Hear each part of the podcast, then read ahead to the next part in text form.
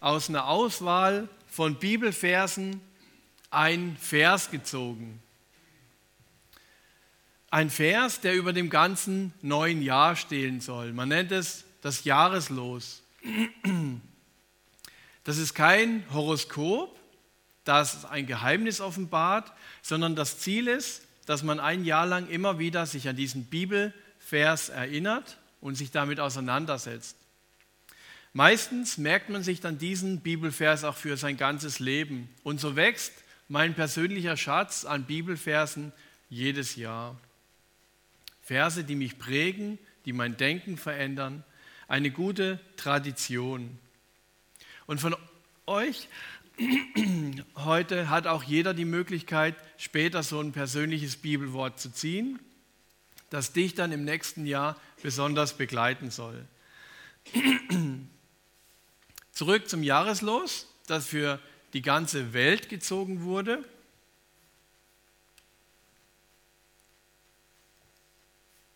Suche Frieden und jage ihm nach, es steht im Psalm 34, Vers 15.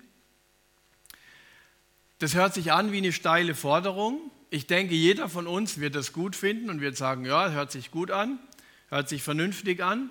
Aber was viel schwerer ist, wie kann man das umsetzen? Wir haben in Deutschland einen großen Schatz an verschiedenen Bibelübersetzungen.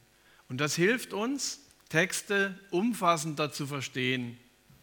Denn es ist gar nicht so einfach, für Bibelübersetzer die richtigen Worte aus dem Grundtext ins Deutsche zu übersetzen, weil oft unsere Worte nicht die identische Bedeutung haben wie die hebräische oder griechischen Texte. Und deswegen habe ich euch mal heute von diesem Vers mehrere Übersetzungen mitgebracht. Also Luther und Elberfelder sind genau gleich. Lass ab vom Bösen und tue, das, tue Gutes, suche Frieden und jage ihm nach. Wendet euch ab von allem Bösen und tut Gutes, setzt euch unermüdlich mit ganzer Kraft für den Frieden ein. Das ist Hoffnung für alle. Und die neue Genfer Übersetzung aus der Schweiz. Halte dich vom Bösen fern und tu Gutes, setze dich für den Frieden ein und verfolge dieses Ziel mit ganzer Kraft. Bei Bibelversen, ähm, gerade wenn sie kurz sind, ist es gut, wenn man sie im Kontext liest. Also wenn man auch die Verse, die um diese Verse herumstehen, ähm, sich anschaut, um zu verstehen, was damit wirklich gemeint ist. Sonst kann man Bibelvers auch mal aus dem Zusammenhang missverstehen. Dieser Vers steht nämlich nicht am Anfang, sondern an 15. Stelle vom Psalm 34. Und man kann so den Psalm 34 in zwei Teile einteilen. Der erste Teil ist ein Loblied auf Gott und der zweite Teil, der gibt Tipps fürs Leben. Und um diesen zweiten Teil geht es heute. Und ich habe euch den mal mitgebracht. Der beginnt ab Vers 12. Kommt her, ihr jungen Leute, und hört mir zu. Ich will euch lehren, was Ehrfurcht vor dem Herrn bedeutet. Wer von euch will sich am Leben freuen und gute Tage erleben? Dann achtet auf das, was ich sage. Keine Lüge, kein gemeines Wort soll über eure Lippen kommen. Wendet euch ab von allem Bösen und tut Gutes. Setzt euch unermüdlich und mit ganzer Kraft für den Frieden ein. Denn der Herr sieht mit Freude auf solche Menschen, die nach seinem Willen leben und hat immer ein offenes Ohr für ihre Bitten. Wenn ich jetzt diesen Bibeltext mit einfachen eigenen Worten ähm, nacherzählen würde, dann würde ich sagen, der fasst so zusammen, kommt her, ihr jungen Leute, ich will euch beibringen, was Ehrfurcht vor Gott bedeutet. Wer von euch will sich am Leben freuen und gute Tage erleben? Alle Strecken. Also ich denke, das will jeder. Jeder will sich am Leben freuen und richtig gute Tage erleben. Dann habe ich fünf Tipps für euch, sagt der Psalmschreiber. Also lügt nicht, redet nichts, was gemein ist, geht weg von allem Bösen, tut Gutes und setzt dich mit ganzer Kraft für den Frieden ein. Und dieses setzt euch mit ganzer Kraft für den Frieden ein, übersetzt Luther mit, suche den Frieden und jage ihm nach. Und um diesen fünften Punkt von diesen Tipps geht es in der Jahreslosung. Spannend dabei ist, dass dieser Friede offenbar nicht einfach zu finden ist, wie ein Schlüssel, den man verloren hat, Ich war zwischen Weihnachten und Neujahr war ich bei meinen Schwiegereltern. Also meine Frau ist ja Schwäbin und bei, also schon eine andere Kultur dort. Wir alle Mann, ich glaube, wir haben es eher ein bisschen gemütlicher zwischen ähm, den Jahren und sind eher am Feiern, aber dort wird natürlich auch gearbeitet. Und da haben wir im Wald Bäume gefällt, Bäume gesägt. Und ich gucke so auf den Boden und denke, hey, das gibt's da nicht, da liegt mein Schlüssel. Und ich bin erst vor, kurz vorher dahin gelaufen. Also der Schlüssel ist mir aus der Tasche gefallen, das habe ich gar nicht gemerkt. Hätte ich nicht an den Boden geguckt, würde ich meinen Schlüssel heute überall suchen und nirgends finden. Aber ein Schlüssel ist manchmal schnell gefunden und das Problem ist gelöst. Aber hier ist das Problem noch nicht gelöst, wenn ich den Frieden gefunden habe sondern David gibt uns zwei Aufgaben. Wir werden aufgefordert, den Frieden zu suchen. Und wenn wir ihn gefunden haben, dann sollen wir ihm auch nachjagen. Es ist also wie bei einer Jagd. Erst muss ich das scheue Reh suchen und wenn ich es gefunden habe, gehört es noch lange nicht mir. Dann muss ich ihm erst noch nachjagen. Es reicht nicht, den Frieden einmal zu finden, ich muss auch daran arbeiten, ihn zu besitzen und zu behalten. Jetzt habe ich mich gefragt, aber wie geht das? Wie kann, wie kann das kon kon konkret werden? Und dachte ich, jetzt schauen wir einfach mal, was derjenige, wie derjenige für Frieden gekämpft hat, der diesen Satz geschrieben hat. Und das war David. Und aus seinem Leben wissen wir, dass er ein Mann war, der nach dem Herzen Gottes lebte. David liebte Gott, er war ein intelligenter, mutiger emotionaler Mann, aber er hatte auch seine Schattenseiten. Er hat einen Hang zu schönen Frauen gehabt und neben seiner Frau hat er sich dann noch mit anderen Frauen beschäftigt. Und ich habe euch zwei Szenen von David mitgebracht, in denen er Frieden stiftete. Als David von seinem Feind Saul verfolgt wurde, versteckte sich David in einer Höhle. Und das Coole ist, wenn man in einer Höhle drin ist und ziemlich tief drin ist, kann man gut rausgucken. Also man sieht, wer in die Höhle reinkommt, aber man selber wird nicht gesehen. Und so ging es David auch. Er war mit ähm, ein paar Leuten war er in der Höhle drin und er hat gesehen, wie sein Erzfeind, der Saul, in die Höhle reinkommt, allerdings nur ein paar Meter, um sein menschliches Geschäft zu verrichten. Und David überlegt, boah, jetzt hat er die Chance, ihn umzubringen. Aber er tut es nicht, er nutzt die Chance nicht. Er geht zwar hin zu Saul und, und schneidet ihm ganz leise ein Stück von seinem Mantel ab.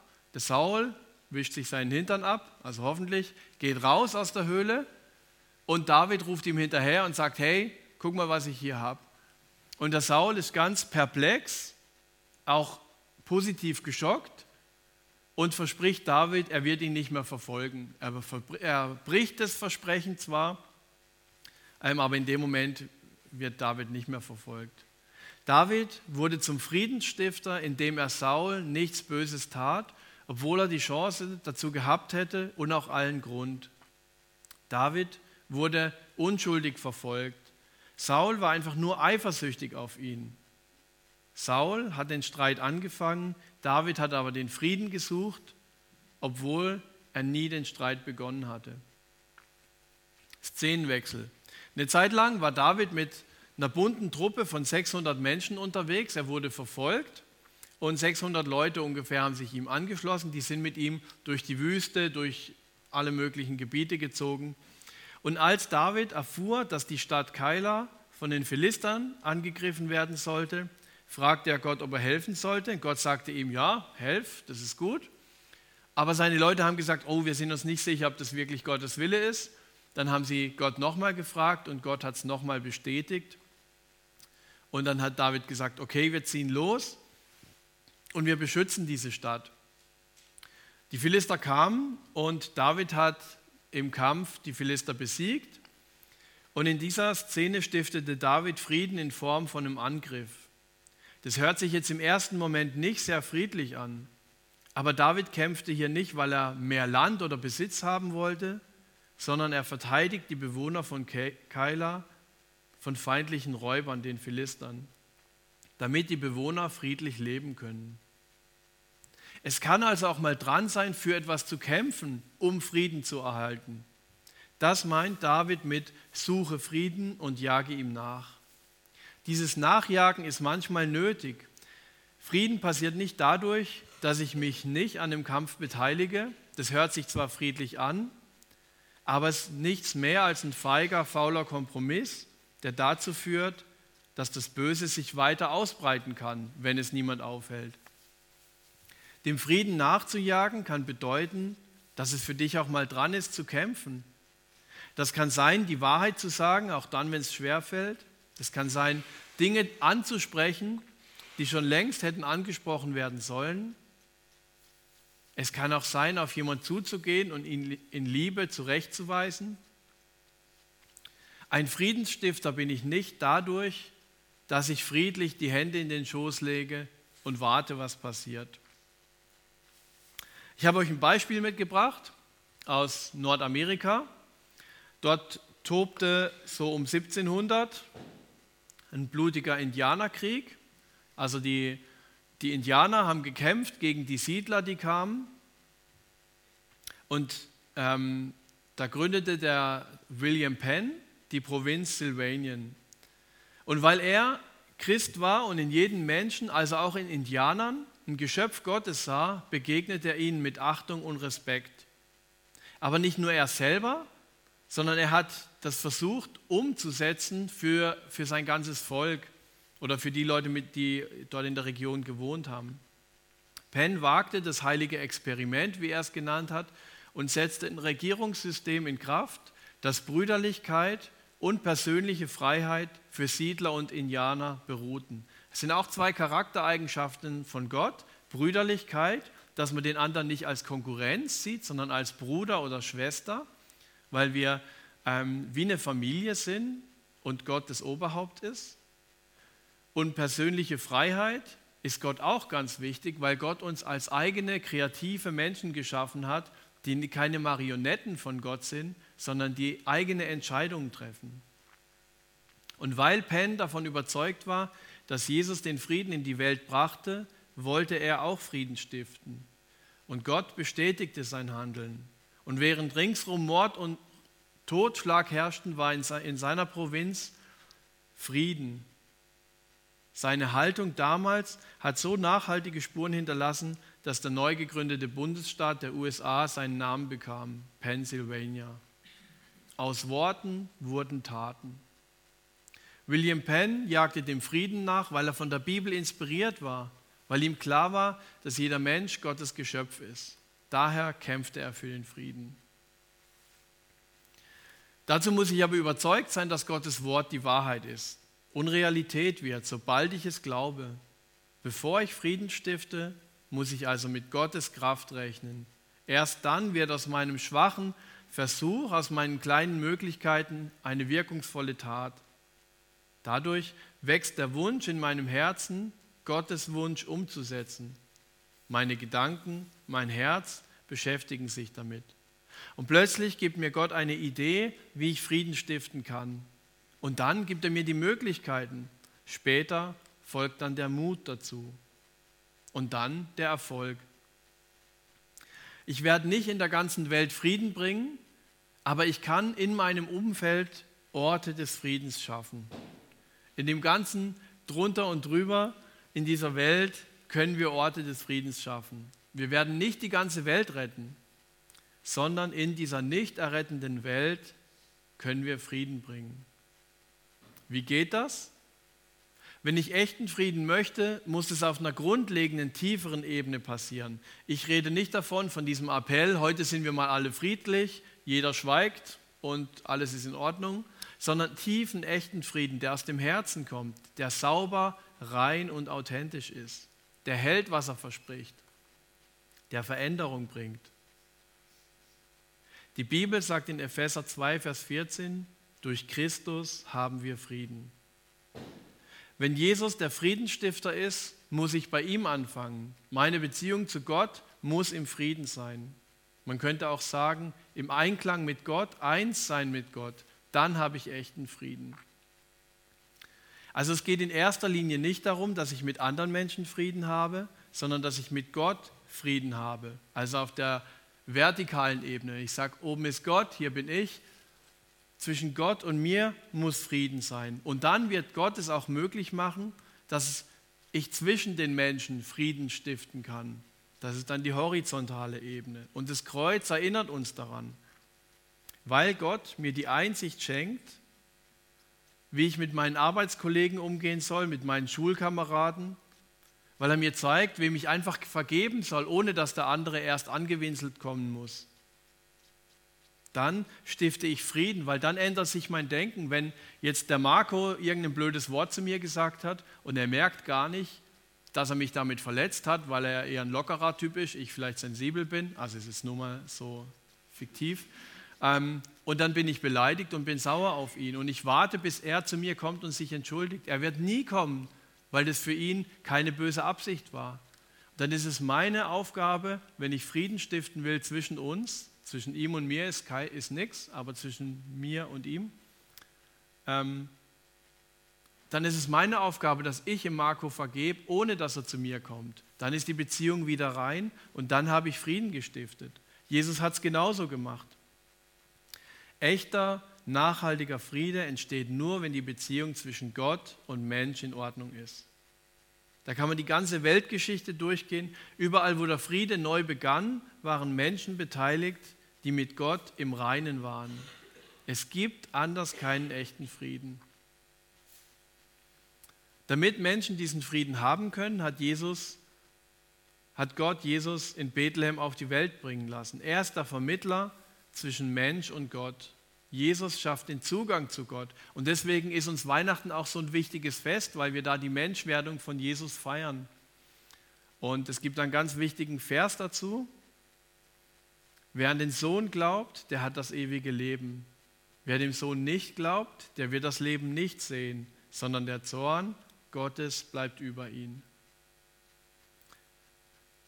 Wer es glaubt, wird selig. Also es ist tatsächlich so. Ein wichtiger Vers, weil er fix macht, wer dazugehört zu Gott und wer nicht. Wenn ich also mit Gott im Reinen sein will, dann muss ich nur eins tun. Ich muss glauben, dass Jesus Gottes Sohn ist. Und dann werde ich auf dieser ähm, Erde Orte des Friedens schaffen. Und nach meinem Leben hier auf der Erde werde ich ewiges Leben haben, in Gottes Frieden leben, und zwar dauerhaft. Gottes Wunsch ist, dass wir uns versöhnen mit ihm durch Jesus, der der Vermittler ist. Wie, was kann ich tun, damit ich versöhnt bin mit Gott? Jetzt habe ich ein paar Tipps.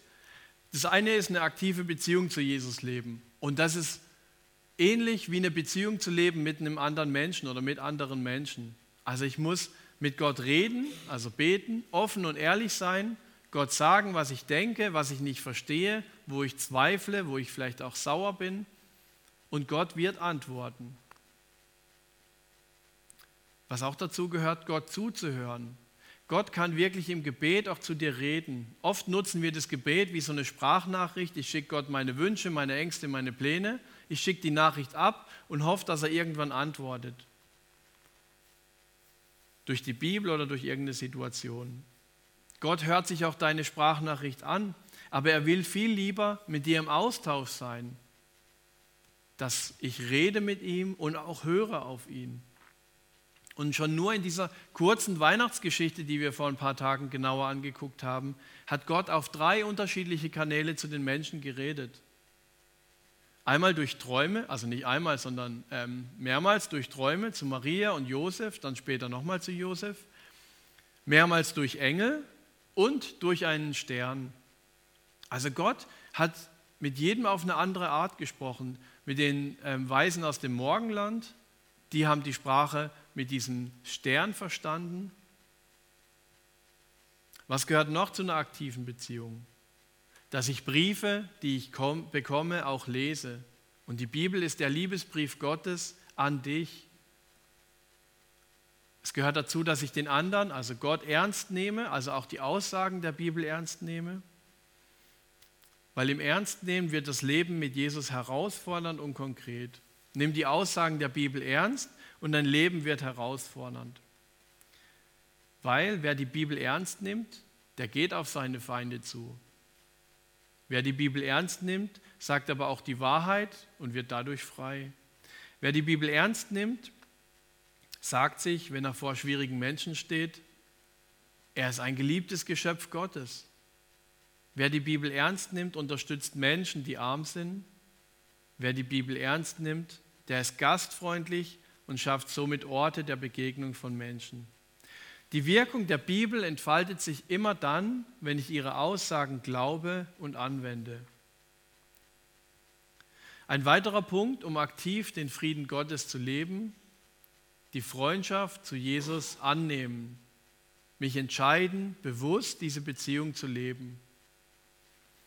Im Frieden leben kann nur, wer Schuld einsieht, meine Entfernung von Gott eingestehen. Selbst wenn ich denke, ich bin ein ganz vernünftiger, normaler Mensch, bin ich doch in Gottes Augen unrein, weil Gott so rein, so, so sauber, so frei von Sünde ist.